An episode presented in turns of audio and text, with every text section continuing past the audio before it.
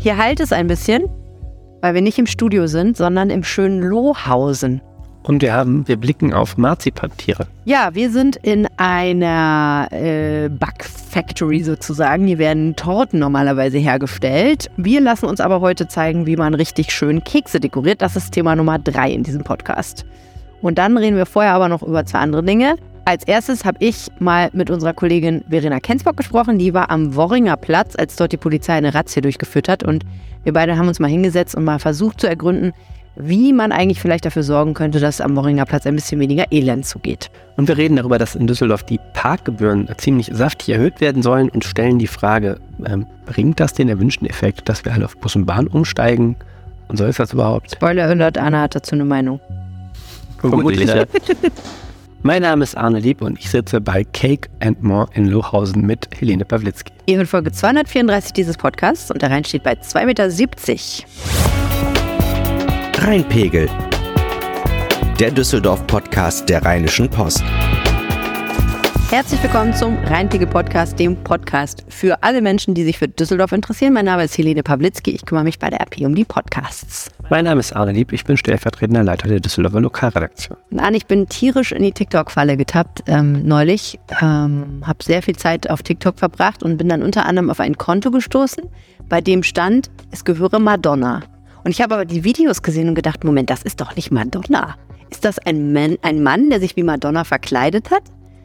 So sah es original aus. Aber nein, Madonna ist extrem aktiv auf TikTok. Sehr, sehr aktiv auf TikTok. Und nachdem ich eine Weile diese Videos gesehen hatte, habe ich gedacht, am Anfang habe ich gedacht, oh mein Gott, wie abscheulich. Und dann habe ich irgendwie gedacht, aber irgendwie ist das auch Kunst, was die macht.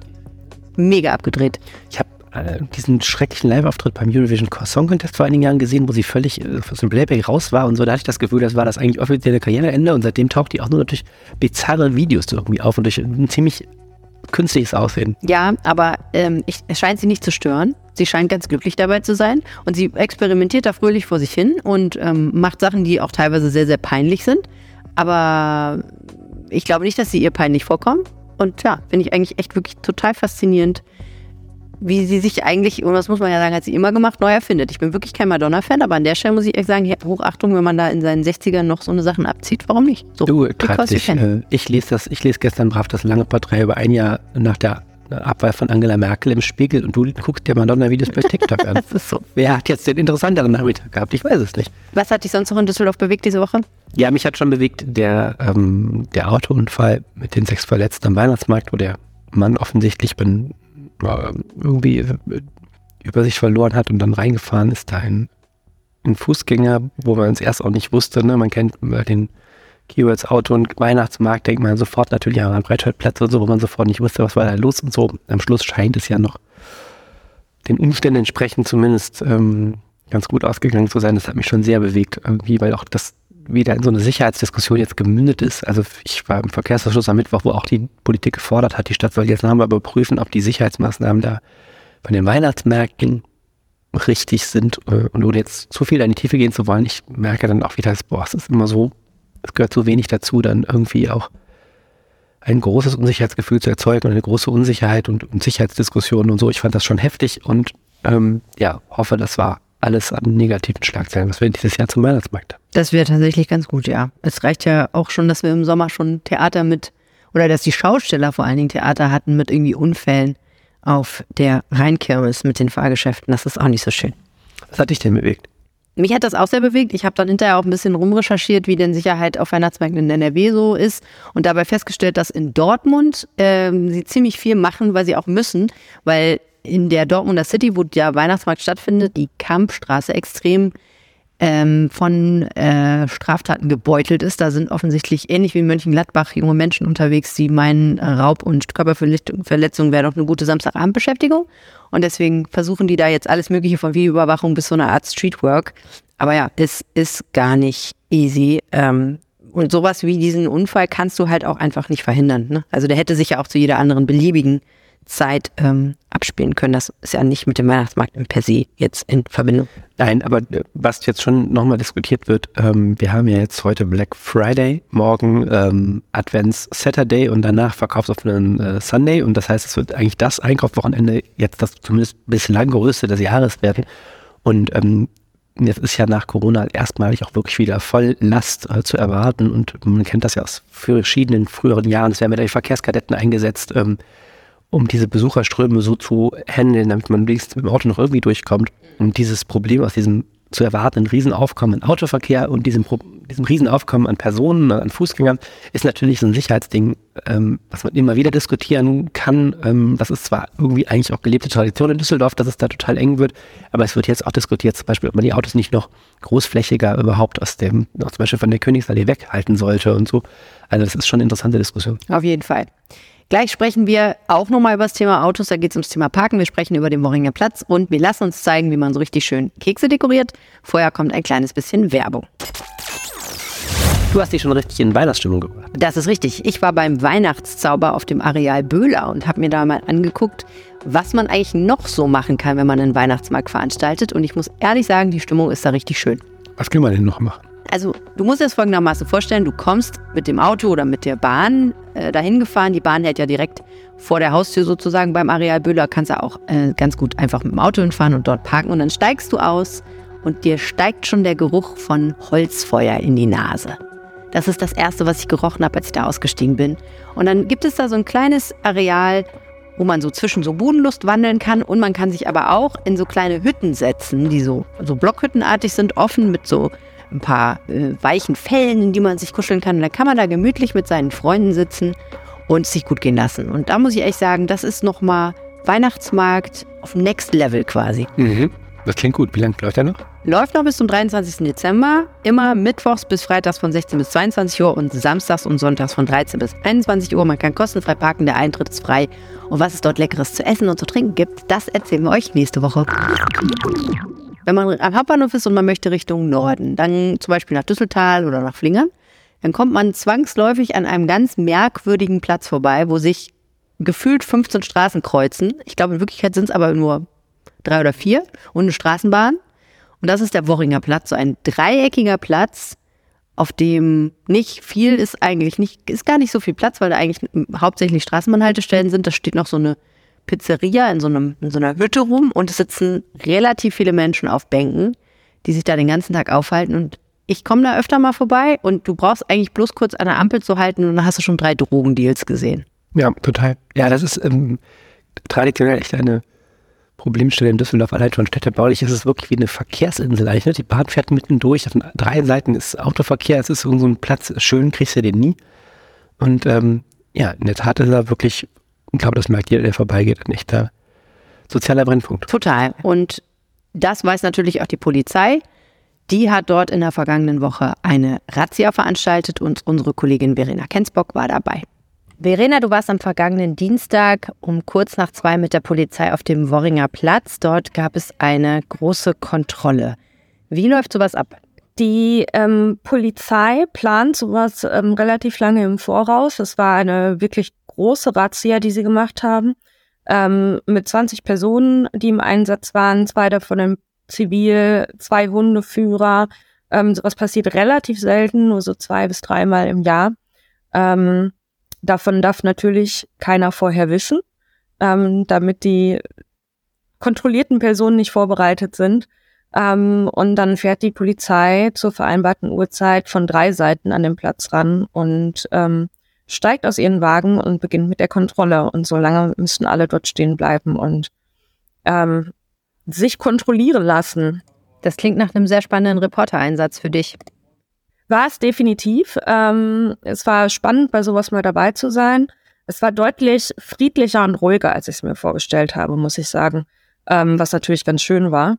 Ähm, die Leute haben ähm, das alle sehr gelassen hingenommen, haben alle sofort ihre Ausweise gezückt ähm, haben sich kontrollieren lassen, auch die Taschen durchwühlen lassen. Ähm, man merkte, viele sind das schon gewohnt. Die kennen das schon, ja. Warum macht die Polizei sowas? Ähm, die Polizei beziehungsweise äh, dieser Einsatztrupp Prios, der da hauptsächlich dran beteiligt war, ähm, das steht für Präsenz und Intervention an offenen Szenen und Brennpunkten. Sehr langer Name für eine Kurzabkürzung. Ähm, die machen häufiger diese Einsätze gegen offene Szenen. Ziel ist eben ähm, diese, dass sich die offene Drogenszene dort gar nicht erst eigentlich etablieren soll, Ähm, ehrlicherweise muss man am Worringer Platz sagen, dass, ähm, dass da schon ziemlich weit fortgeschritten ist. Ähm, aber sie sagen eben, äh, auch wenn sie wissen, dass es ähm, ein bisschen ein Kampf gegen Windmühlen ist, kann man diesen Platz eben auch nicht ganz sich selbst überlassen. Offene Szene heißt ja, es gibt Menschen, die Drogen konsumieren, die kaufen Drogen dort und die konsumieren sie auch direkt dort vor Ort letztendlich, ne? Ja, leider ja. Also obwohl die ähm, auch Drogenkonsumräume der Düsseldorfer Drogenhilfe nur ähm, wenige Meter entfernt liegen, ähm, wird ziemlich viel konsumiert auf dem Platz. Ähm, unterschiedlichste Arten von Drogen, auch wirklich harte Drogen. Ähm, das ist eben auch immer wieder Punkt der Beschwerde von vielen Anwohnern, von Passanten. Das ist natürlich nicht schön mit anzusehen und ich glaube, das ist auch für die ähm, für die Suchtkranken nicht schön, dort offen zu konsumieren. Ähm, aber es ist tatsächlich mittlerweile die Realität, ja. Das ist interessant, dass du das sagst. Darüber habe ich so noch nie nachgedacht. Also ich habe schon ab und zu mal jemanden gesehen an irgendeiner Stelle, der sich einen Schuss gesetzt hat und mir hat es dann auch immer wehgetan und ich habe immer gedacht, erstmal, wieso finde ich das eigentlich so schlimm? Weil es natürlich, glaube ich, einfach ein Moment ist, in dem sich jemand so offensichtlich selber schädigt. Aber ich habe ehrlicherweise noch nie drüber nachgedacht, dass die Menschen ja auch nicht gerne dabei beobachtet werden, vielleicht. Ich glaube tatsächlich, dass das ähm, relativ intim ist, wenn man das so sagen kann. Ähm, das hat man auch gemerkt, als wir da mit einer kleinen Gruppe von Journalisten, die die Polizisten begleitet haben. Und natürlich waren Fotografen dabei. Ähm, viele wollten sich auch verständlicherweise irgendwie nicht, nicht fotografieren lassen und nicht erkennbar sein. Und ich glaube, dass man da einfach sehr verletzlich ist in so einem Moment. Und ähm, das äh, kann ich auch gut verstehen. Das Problem, dass dort Menschen offen konsumieren, ist das eine. Das andere ist, dass die Begleiterscheinungen Anwohner und Geschäftsleute dort sehr stören. Ja, das ist so. Es äh, hat natürlich ähm, die Folge, dass sehr viel Unrat irgendwie zurückbleibt. Ähm, es fängt irgendwie bei Spritzen an, ähm, teilweise übernachten Drogenabhängige oder schlafen Drogenabhängige in Hauseingängen, ähm, hinterlassen Fäkalien. Ähm, es gibt auch immer wieder Streit unter dieser, unter den Drogenabhängigen in dieser Szene. Ähm, der Einsatzleiter ähm, sagte das ganz plakativ, dass es da häufig eben auch Futterneid gibt. Ähm, also da gibt es Streit zwischen Dealern, zwischen Dealern und Käufern, zwischen Drogenabhängigen, wenn ähm, einer Druck hat und der andere ähm, hat gerade sich was gekauft, dann gibt es immer wieder Stress und immer wieder Konflikte, auch zwischen diesen sehr, muss man sagen, heterogenen Gruppen, die dort unterwegs sind. Also das sieht von außen ja manchmal ein bisschen aus wie eine, eine Gruppe an ähm, Suchtkranken. Eigentlich ist es das aber wohl nicht. Ähm, also das sagt immer die, heißt es, so heißt es immer von der Drogenhilfe. Ähm, es sind wohl relativ unterschiedliche Trüppchen, die sich dann auch nicht immer so freundschaftlich da begegnen. Du hast deinen Text überschrieben mit der Zeile Das Zerren um den Worringer Platz. Was meinst du damit? Mir war es wichtig darzustellen, dass ich glaube, alle eigentlich daran, ähm, allen daran gelegen ist, die Situation dort ein bisschen zu verbessern und zu befrieden, ähm, dass das aber auch allen bewusst ist, dass das kaum möglich ist. Also, dass das wie ich gerade schon sagte, ein Kampf gegen Windmühlen ist, traurigerweise. Ähm, Drogenabhängigkeit wird es wahrscheinlich immer geben und eben auch diese unschönen Begleiterscheinungen. Aber ähm, es gibt natürlich Ansätze, wie man das verbessern kann ähm, und wie man vielleicht die Situation ein bisschen entspannen kann. Ähm, was ein großer Punkt ist und was für ein bisschen ähm, Ärger dort auch ges gesorgt hat, ist ähm, eine Pizzeria, die dort mitten auf dem Platz ist, hat einen Zaun um ihre Terrasse gebaut und das hat eben die Situation noch verschärft, weil die Abhängigen so noch eher zusammenrücken, noch enger zusammenrücken, noch weniger Platz haben und das dazu führt, dass sie eben ähm, das auch zum häufiger zu Konflikten kommt. Äh, gibt es denn Ansätze, die dabei helfen könnten, diesen Platz irgendwie zu befrieden? Wir haben ja im, wahrscheinlich im Worringer Platz genau dasselbe Problem wie eigentlich überall in Stadträumen. Einerseits gibt es die Interessen der Anlieger und der Menschen, die da Geschäfte führen, die da wohnen und die natürlich ein berechtigtes Interesse daran haben, dass ihnen keiner in die Hausflur macht und dass äh, keiner seinen Müll da hinterlässt und dass sie nicht, wenn sie aus der Tür treten, jemanden sehen wollen, der gerade eine Crackpfeife anzündet oder sich einen Schuss setzt. Andererseits muss man natürlich auch immer sagen, es gibt halt Drogenabhängige, die ihr Leben nicht auf der Reihe haben, sonst wären sie wahrscheinlich nicht drogenabhängig und auch die müssen ja irgendwo konsumieren und können das oft auch wegen Obdachlosigkeit nicht zu Hause machen. In der Privatheit ihrer eigenen vier Wände, was sie wahrscheinlich ja toll fänden, wenn, wenn ich dich richtig verstehe. Ähm, wie kann man das irgendwie miteinander konsolidieren? Gibt es da Ideen? Auf jeden Fall gibt es Ideen. Es gibt natürlich, ich glaube, das muss man dazu sagen, wie immer bei solchen komplexen Problemen kein Patentrezept. Ich glaube, es wird jetzt nicht die eine Maßnahme geben, die alles löst, aber es gibt ähm, auf jeden Fall ein paar Ansätze. Also zum einen ähm, sagt äh, der Michael Habaun, das ist der Geschäftsführer der Drogenhilfe, die eben direkt dort sitzt, ähm, dass ein Ansatz wäre, die Zugangsbedingungen für die Drogenkonsumräume zu ändern. Ähm, das müsste halt gesetzlich, da müsste, eine, müsste es eine Gesetzesänderung geben. Ähm, und zwar ist es wohl so, dass gerade Crack, was sehr viel mittlerweile konsumiert wird, da hat es wohl auch eine Veränderung gegeben in den vergangenen Jahren, ähm, dass sich das Abhängige häufig teilen. Ähm, also die besorgen sich dann ähm, die Dosis für eine Crackpfeife und lassen die dann rumgehen. Ähm, und das ist aber eben dieses Teilen ist in Drogenkonsumräumen nicht erlaubt. Da darf immer nur eine Person rein und sich zum Beispiel einen Schuss setzen. Ähm, das heißt, diese Abhängigen werden diese Räume einfach schon nicht mehr nutzen, weil sie wahrscheinlich dafür auch nicht genug ähm, besorgen können, dass sie das alleine konsumieren können. Man müsste die gesetzlichen Regelungen ändern, damit mehr Konsum sich in die Konsumräume verlagert, wo man ihn ja haben will, weil da eben dann auch sicherere Bedingungen gegeben sind, als unter freiem Himmel auf einem Platz, wo Leute miteinander in Streit kommen und auch öfter mal Straftaten begangen werden. Letztendlich läuft es also darauf hinaus, dass man einfach Orte schafft, an denen der Konsum, gegen den man erstmal so nichts tun kann, stattfinden kann, sodass er nicht auf diesem Platz stattfinden muss, wo andere Menschen auch unterwegs sind. Zum einen ja, ähm, es gibt aber auch Überlegungen, diese ähm, Szene auf dem Worringer Platz ein bisschen zu entzerren, um eben da auch diese Probleme ähm, ein bisschen zu mildern. Also und zwar an andere öffentliche Plätze. Ähm, da wurde schon ein runder Tisch einberufen. Ähm, da waren Vertreter der Stadtverwaltung dabei, der Politik, der Polizei, Anwohner, ähm, Geschäftsleute. Ähm, und da gibt es tatsächlich auch schon Studien zu, wie das ganz gut begleitet werden kann ähm, von Streetworkern, die an anderen Orten ähm, eben so eine Art betreutes Angebot schaffen, so dass es in etwas geschützterem Raum, aber eben immer noch ähm, in der Öffentlichkeit passiert. Aber dann wäre es zumindest nicht mehr so öffentlich und so eng zusammengepfercht wie auf dem Boringer Platz. Hm.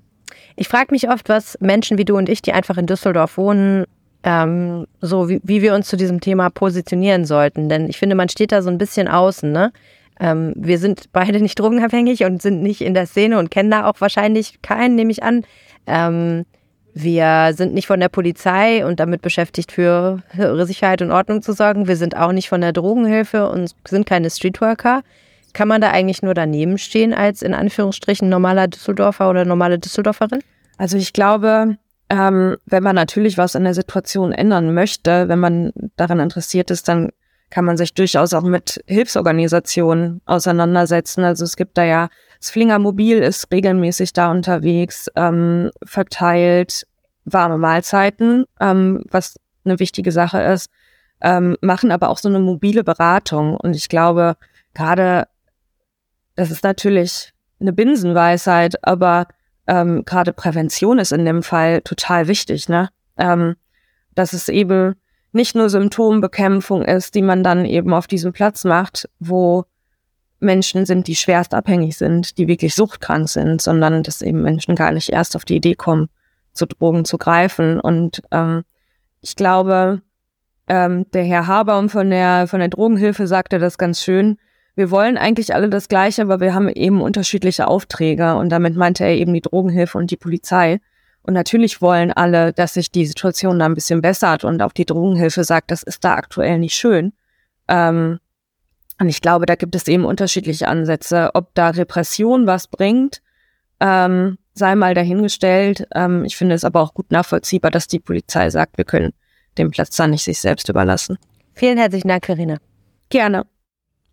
Ich muss echt sagen, mich bewegt dieses Thema Worringer Platz. Nachdem ich mit Verena gesprochen habe, hat mich das noch echt viel bewegt, weil ich sofort darüber nachgedacht hätte, was, was, kann, was muss da eigentlich passieren? Dann habe ich gedacht, okay, Fäkalien in den Hauseingängen, das kenne ich ja von neulich schon vom Stresemannplatz, wo das auch so ein Thema ist. Da haben sie ja jetzt diese autarke Ökotoilette aufgestellt. Ähm, aber ist das eine Lösung für den Worringer Platz, wo ehrlich gesagt gar kein Platz ist und wo natürlich sofort wahrscheinlich sich Menschen zum Konsum in diese Toilette zurückziehen würden? Aber ist das schlimm? Vielleicht ist das auch gar nicht schlecht. Vielleicht sollte man tatsächlich da so eine Toilette hinbauen. Aber da kommst du sofort, finde ich, in so Gedankenstrudel, weil du so denkst, hm, gibt es eigentlich einfache Lösungen? Und die Antwort lautet nein. Es gibt nur Kompromisse. Und die sind für irgendwen immer blöd. Aber vielleicht sind sie besser als nix. Ja, und ich bin auch im, noch mal im größeren Kontext, man hat so das Gefühl, man hat diese Szene schon auch konzentriert an dem hässlichsten Ort, den ich in Düsseldorf zu bieten hat. Also die, die sind ja von zum Beispiel von der anderen Seite des Bahnhofs an eine Ebertstraße vertrieben worden, als da neu ge, gebaut wurde, umgestaltet wurde. Ähm, sonst äh, aus den Stadtteilen äh, naturgemäß äh, gibt es da auch keine Orte, wo sich Drogenszene so treffen kann. Und ich habe irgendwie das Gefühl, Düsseldorf hat diesen Ort so ein bisschen fast auch mal irgendwie ausgewählt oder der letzte, der übrig geblieben ist, wo die Leute jetzt da sind. Und auch da gibt es eben diese Diskussion. Das ist so ein Thema. Am Ende wird es da wahrscheinlich nie eine für alle Seiten befriedigende Lösung geben. Nee, ist schwierig. Ausgewählt weiß ich auch gar nicht. Ich glaube, es ist mehr so, da wo ein Vakuum ist, da landet das dann, da landet die Szene dann. Ja, man hat es schon da, würde ich sagen, ein bisschen konzentriert. Ne? Die Drogenhilfe ist da ähm, Stimmt. um die Ecke und Ja. ähm, ich, ich weiß, ja. Ich weiß nicht, was, was Henne und Ei ist, ne? ob die Drogenhilfe da ist, weil die da sind oder ob die sind, da sind, weil die Drogenhilfe da ist. Das ist eine gute Frage. Weiß nicht, wie es angefangen hat. Ein schwieriges Thema. Ja, total. Kommen wir nochmal zu einem anderen schwierigen Thema an, was aber, glaube ich, die meisten Menschen dann sogar noch mehr berührt, äh, weil es äh, unmittelbar mit der Lebenswirklichkeit zu tun hat, nämlich das schöne Thema, wo stelle ich eigentlich mein Auto ab und was kostet der Spaß? Und da muss man direkt einsteigen mit der Tatsache, dass es viel teurer wird in Düsseldorf. Genau, also das ähm, Nachrichtliche mal kurz eingangs, ähm, die Parkgebühren in Düsseldorf. Jetzt geht es mal nicht um diese Anwohnerparkgebühren, ne? die sollen ja auch erhöht werden. Das ist das, wenn man sich einmal im Jahr so einen Schein holt und dann darf man in einer bestimmten Straße parken.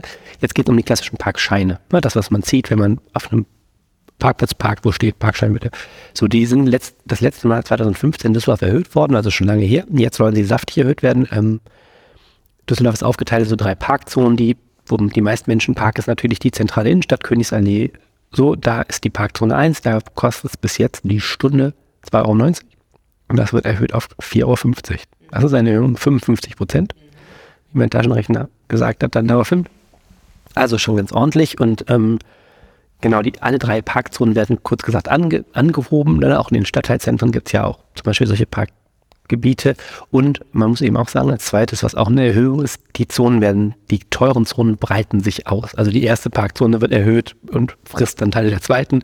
Die zweite wird erhöht und die billigste dritte Parkzone ist nur noch außerhalb der Umweltzone, also in den mm, Stadtteilen, ähm, wo es auch so Stadtteilzentren gibt, da von Gerresheim bis, keine Ahnung, bis Rath, da gilt jetzt eben auch Parkzone 2 und nicht mehr 3, auch das macht es nochmal teurer. Also es ist schon spürbar.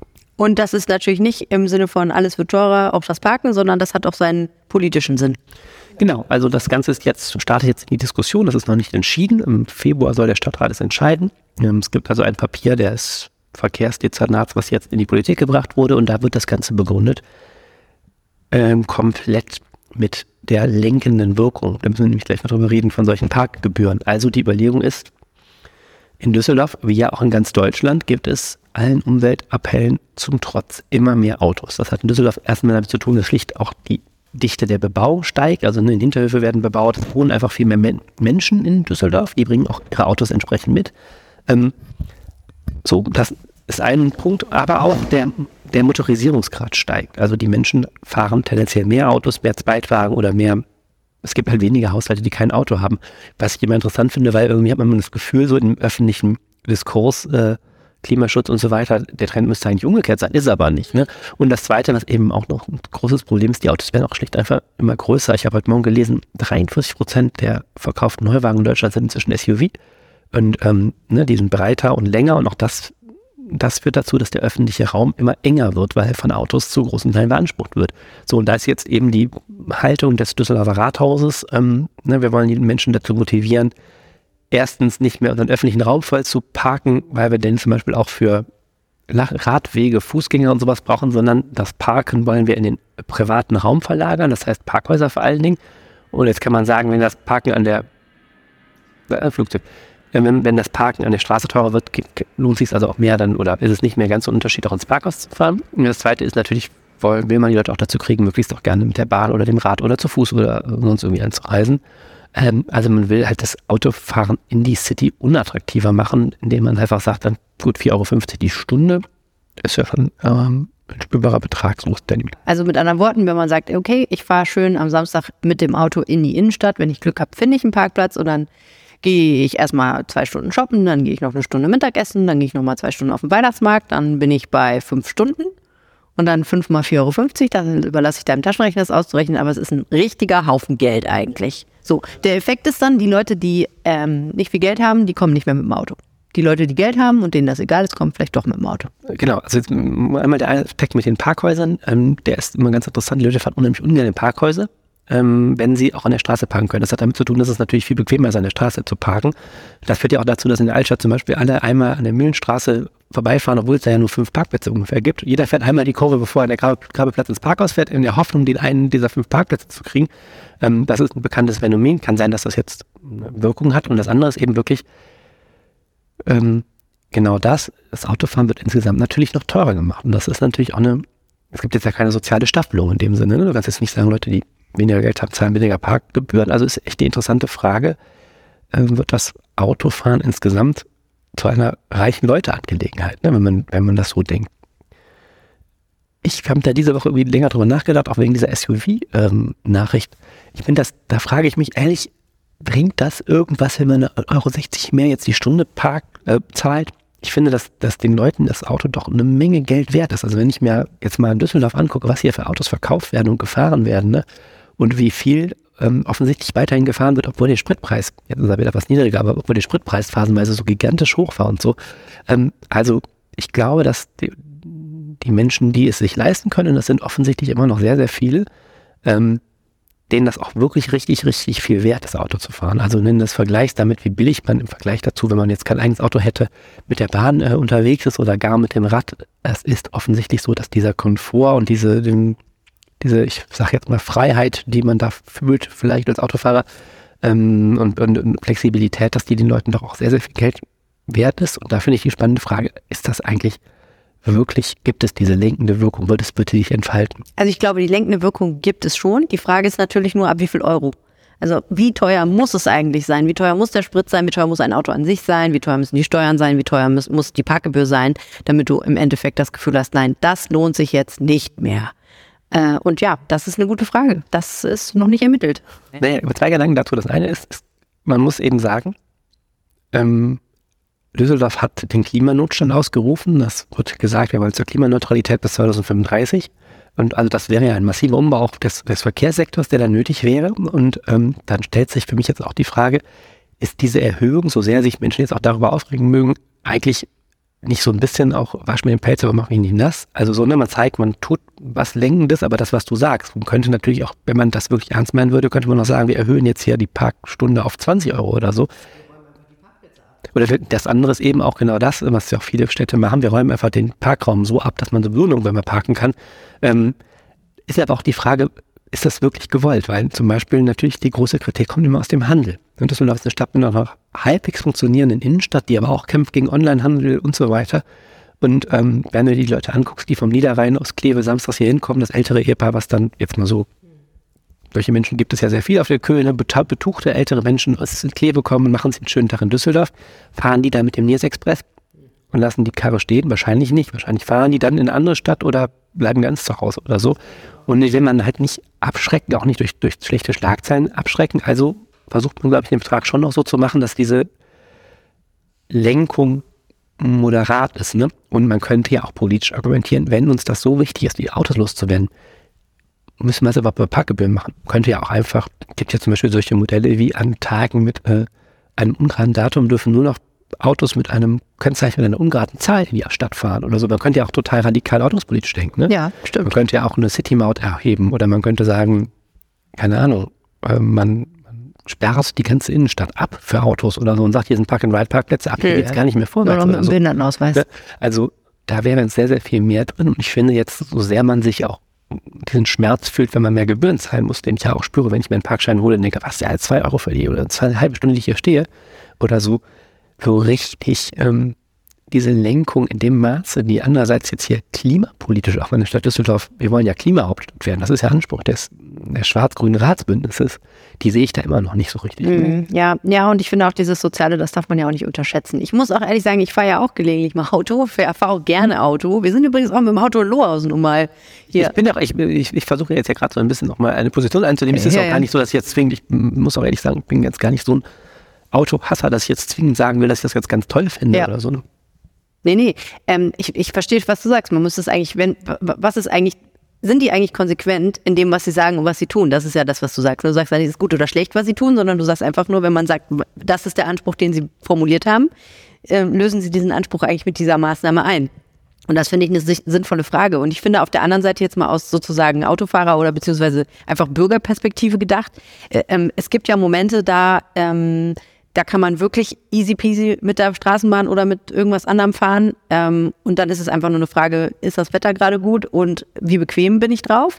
Und ich finde, das ist ja der Hebel eigentlich. Ne? Also das sind ja die Momente, wo man wirklich eigentlich die Leute davon überzeugen müsste, ein anderes Verkehrsmittel zu wählen. Und es gibt Momente, da, da bietet sich das einfach sehr an, vielleicht dann doch mit dem eigenen Auto zu fahren, wenn man denn eins hat. Also keine Ahnung, neulich war ich mit meiner Schwiegermutter und meinem Kind unterwegs und musste da irgendwie den Besuch in der Innenstadt managen und es hätte mich wirklich komplett überfordert, dann auch noch quasi öffentliche Verkehrsmittel und welches Ticket müssen wir lösen und kommen wir mit dem Kinderwagen da rein. Das ist einfach dann ein gigantischer Stress, wenn du zwei Personen hast, auf die du so ein bisschen achten musst. Da bin ich einfach sehr glücklich gewesen, dass wir zu einem Zeitpunkt unterwegs waren, wo man mit dem Auto, wo man ganz gut sein Auto kurz mal auf der Kür abstellen konnte, auch wenn es dann natürlich ein bisschen teurer war.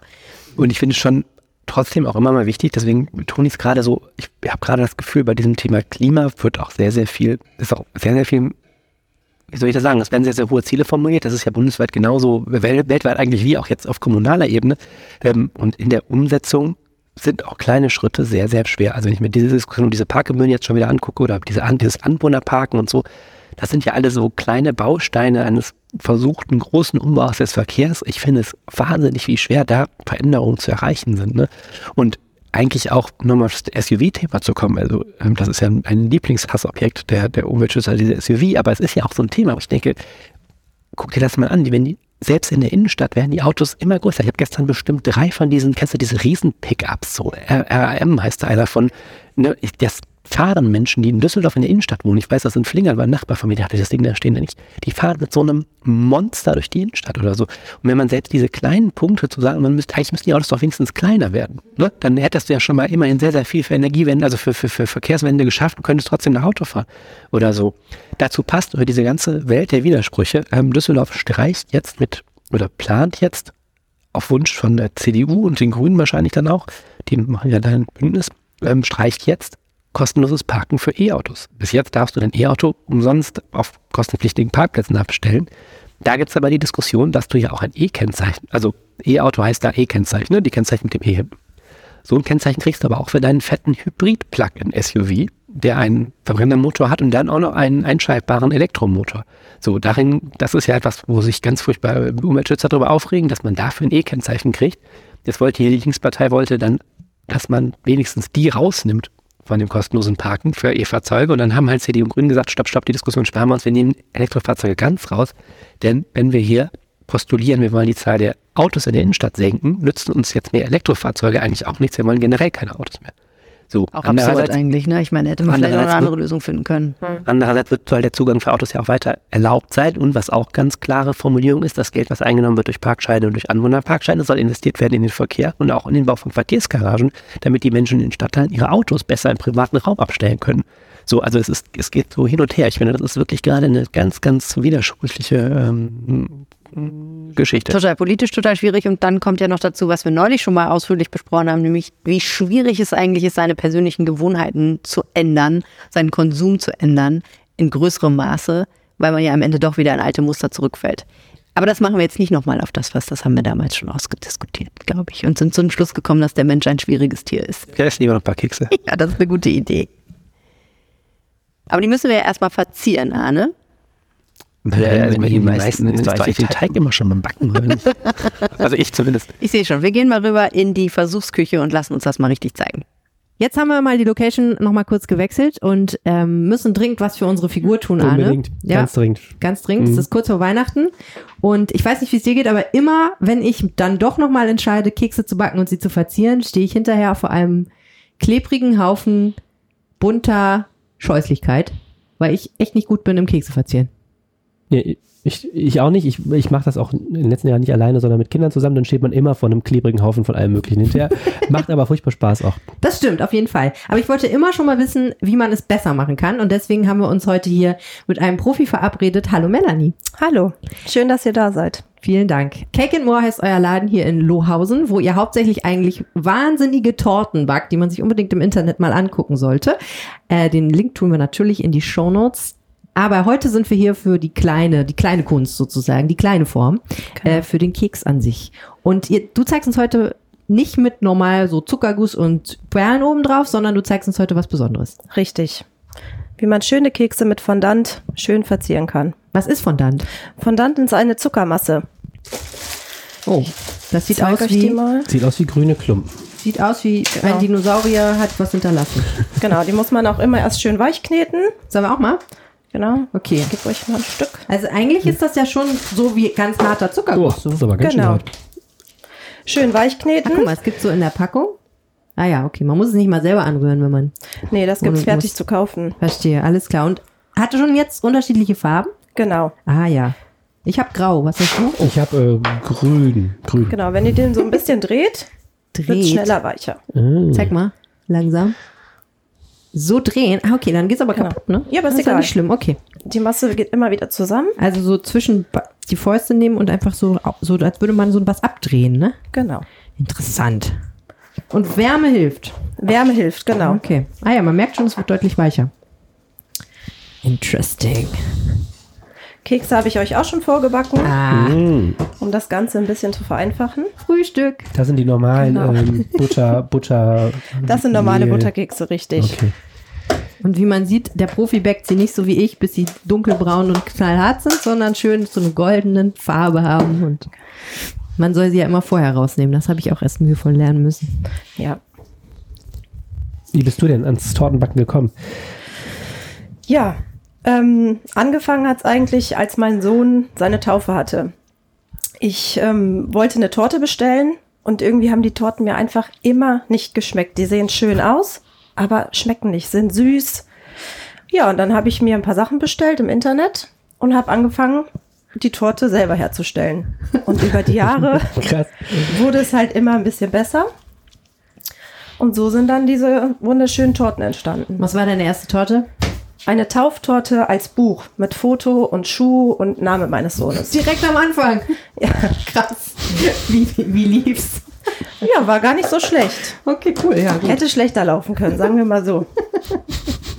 Da würde ich mich schon So. mal gar nicht dran trauen, ehrlich gesagt. Wenn ihr das jetzt schön weich habt, könnt ihr euch hier so extra eine Fondantrolle nehmen. Ah ja, also sieht aus wie eine große Kerze, ist aber aus ne? Plastik. Sieht aus Du kannst auch, wenn du möchtest, die kleinere nehmen. Ja, das Kann man denn auch normales Nudelholz verwenden? Ja, aber die sind schon besser vom Material her, von der Oberfläche. Ah, weil die Glitter sind wahrscheinlich. Genau. Okay. Und dann rollen wir das jetzt Wow. platt. Genau. Okay, kriege ich hin. Das kriege ich noch hin. Wobei, Ja, ja. ich glaube, mein Problem ist immer, dass es dann nicht gleichmäßig wird. Ne? Das ist nicht schlimm, dafür gibt's extra diese Stäbe. Okay, das ist genial. Alles klar, man legt die Stäbe aber wahrscheinlich erst gleich. Legt die dann die hin? Genau. Ja? Okay. Kommt es jetzt darauf an, dass es rund wird? Nee, ne? Nee, das ist egal, weil wir haben ja hier die verschiedenen Förmchen. Ah ja, okay. Jetzt ist so ausgefriemelt an den Rändern. Das ist auch nicht schlimm. Was wird oh, ausgestochen? krass, Du kannst es ruhig jetzt, sagen, wenn es schlimm ist. Jetzt fühlt sich an wie Plastik, ne? So, wie so Kunststoff, so ganz glatt. Krass. So, ich habe auch verschiedene Sachen extra für euch vorbereitet. Uh. Okay, der So, Elch. jetzt nimmst du erstmal diesen Elch hier. Ja. Der hat eine Gravur drin. Ah, Okay, also eine Plexiglasscheibe mit einer Gravur drin und einem. Genau, den legst du auf die, auf die Fondantfläche. Nee, ein bisschen mittig. Mittig. Richtig. Mittig. Festdrücken. Und jetzt gehst du mit dem Rollfondant, also mit der Rolle, drüber. Genau. Okay. Ein bisschen mit Druck. Oh, Nicht Schlitz schlimm. ist schon ver ver verrutscht. Gucken wir. Mein Elch sieht doppelt. So, einmal abmachen. Abmachen. Okay. So. Ja, Geht so, ne? kann man nochmal machen. Versuchen wir nochmal. Man würde ja denken, es ist idiotensicher, aber wie man Das ist noch jetzt kein, lernt, ist, keine Keksmeister von mir. aber wirklich nicht. Aber ich sag ja, ich bin auch wirklich, Guck mal, ganz Es ehrlich, muss, kommt auf die Kraft was so an. Die- Dekokram angeht, ne, ich bin echt ein bisschen unterbelichtet, was das angeht. Ich kann ja, ich denke ja ich immer, ich kann gut kochen, aber wenn man es dann auf dem Teller sieht, denkt man immer so, hm. Okay, so, also mit richtig Wucht. Okay, jetzt So. sieht man schon ein bisschen besser das Relief. Und jetzt Und sticht man es noch aus, sticht ne? man's raus, genau. Okay, und jetzt nicht daneben stechen. Du kannst das hier Ich einmal machen. Ich habe eine Geschenkbox oder sowas. Ne? Ja. Genau. Okay, ich mach den Jägermeister und du machst, äh, An den kann man ja einfach dran drücken, oder? Genau. Und auch nochmal drüber rollen. es muss richtig durch, ne, wahrscheinlich? Genau. Okay. Ich sehe schon, ich Kannst bin nicht kräftig wackeln. genug. Ich hätte doch frühstücken sollen. Genau. Ich muss ein paar Kekse einfach essen. Dabei. so. Äh, Kekse stark machen, Arne? Ist das das, was Ja. du denkst? War das- das, war das, das was dir deine Eltern so? erzählt haben? So, bei Popeye, ja. Keks. Spinatkeks. So, wir haben einen Elch. Und zufälligerweise hat sie schon einen Elch vorgebacken. Genau. So was. Ich sehe schon, wo es hingeht, die Reise. Man macht sich praktisch den, eine fertige Decke aus So, Zuckerguss. jetzt kannst du es ausstechen. Macht man sich. Genau. Okay. Wie klebt man denn das jetzt da drauf? Hier gibt es extra einen Spezialkleber für. Es gibt einen Kleber. Genau. Einen essbaren. Kleber. Abgefahren. Echt? Okay. Hier ist aber nicht so materialunaufwendig, das Ganze, ne? Man muss schon viel Spezialequipment haben, aber gut. Und Pinsel. Und Pinsel. Jetzt einfach anpinseln hier? Oder Genau. den anpinseln? Das ist egal. Kannst auch ein bisschen auf den Keks machen. Du Okay. auch? Ja, ach so, ich habe Auf Du hast hier deinen Keks? Keks. Ich fühle mich gerade ein bisschen wie so ein vietnamesischer Nail-Artist. Hier irgendwelches Spezialgel auf einen noch blanko Elchkopf pinselt. Können wir, uns- können wir uns eigentlich mal als nächstes einladen? Ich war noch nie in so einem Nail-Studio. Willst du lernen, wie das Es geht? gibt so ein großes doch unten in der Passage unterm Heinrich-Heine-Allee, meine ich. Ne? Ja, das stimmt, aber dann soll das schon? Jetzt klebst du das auf den Keks. Okay. Wir sind auch breit interessiert. Das- Wir sind sehr breit interessiert. Machst du mir dann die Nägel an? Ich weiß nicht, ob du das willst. Ich habe nicht viel Vorerfahrung. Das wäre, wie soll ich sagen, es wäre mir eine Ehre. Darf ich, jetzt, darf ich jetzt einfach hier die Platte auf den, auf den Genau, Keks, jetzt legst du äh, die packen? Fondantplatte auf den Keks. Das ist ja Das ist doch ein bisschen wie Heimwerken Das ist, eigentlich. mich erinnert ne? also es- total an äh, mit Knetmasse. Oder das. Äh, so, so eine stimmt. Play-Doh Ist oder auch ein so, überhaupt so basteln. Ne? Ja. Man formt, formen und so. So, Und, jetzt kannst du den Elch noch ein bisschen verschönern. oh super, Der hat hier eine kleine Schleife. tatsächlich. Würde sich anbieten, wenn du dann hier eine Schleife machst. Ein Babyelch mit einer Schleife. Genau. Mhm, also- Dazu knetest du wieder den Fondant weich. Ja, soll ich, mach du mal. du bist schon fast fertig. Welche Schleife möchtest du? Hm, Die kleine, oder? Doch, die kleine. Geht das oder ist das zu Das fusselig? Kriege ich dann Probleme? Also, man hat hier so eine Silikonform. Ich habe mich immer schon gefragt, was man damit macht. Die ist so rund und da sind so Auslassungen, die aussehen wie Schleifen. Ein paar. Und dann stopft man einfach das Fondant da rein. Genau, und dann drückt man. ist auch den Fondant. Und Und dann jetzt kommt das nächste Spezialwerkzeug. Ich verstehe. Also man fummelt mit so einem kleinen Spatel den Überrest ab. Genau. Schon da würde ich ja wahrscheinlich irgendwie aufgeben, ne? Okay, oh krass, okay, das ist wirklich eine kleine Ach, krass. Schleife. Eine winzige kleine Mini-Baby-Schleife. Und dann pulst du die da raus. Plopp. Zack. Wie empfindlich ist sowas? Ein bisschen vorsichtig sein. Ah, die muss ich genau. aber auch noch ein. Du kannst auch noch mal einen ne? ganz kleinen Klecks Kleber drauf machen. Nicht zu klar. viel, Oh Gott. sonst verrutscht es auch schnell. Mhm. Wie schnell wird denn dieser Kleber hart? Das dauert ein bisschen. So. So, Babyelch, Achtung. Jetzt kriegst du hier so eine rosa Schleife, damit alle wissen, dass du ein Mädchen bist. Oder divers. Genau. So. Dann kannst du noch ein bisschen Glitzer drüber machen. Nein! Sehr gut. Einfach ein bisschen. Sprühen. Genau. Daneben gesprüht. So.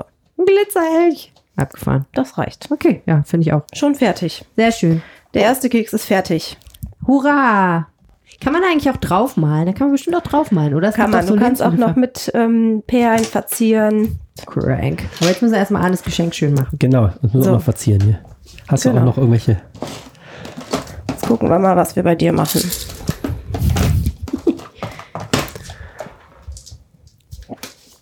Hier sind noch ein paar Schneeflocken. Oh, Schneeflocken, komm mal. Leg ich dir mal hier hin. Ja. So, also einfach anpinseln und dann drauf. Genau, da wo du die Schneeflocken haben möchtest, hier unten kannst du es verzieren. Dann haben wir hier noch einen kleinen Lebkuchenmann. Schmeckt Fondant eigentlich. Süß. Die Kinder lieben es. Genau, ihr macht das ja auch mit Kindern, ne? Ja, Machen die das dann auch so wie wir jetzt? Können wir einen Lebkuchen, Mann. ja.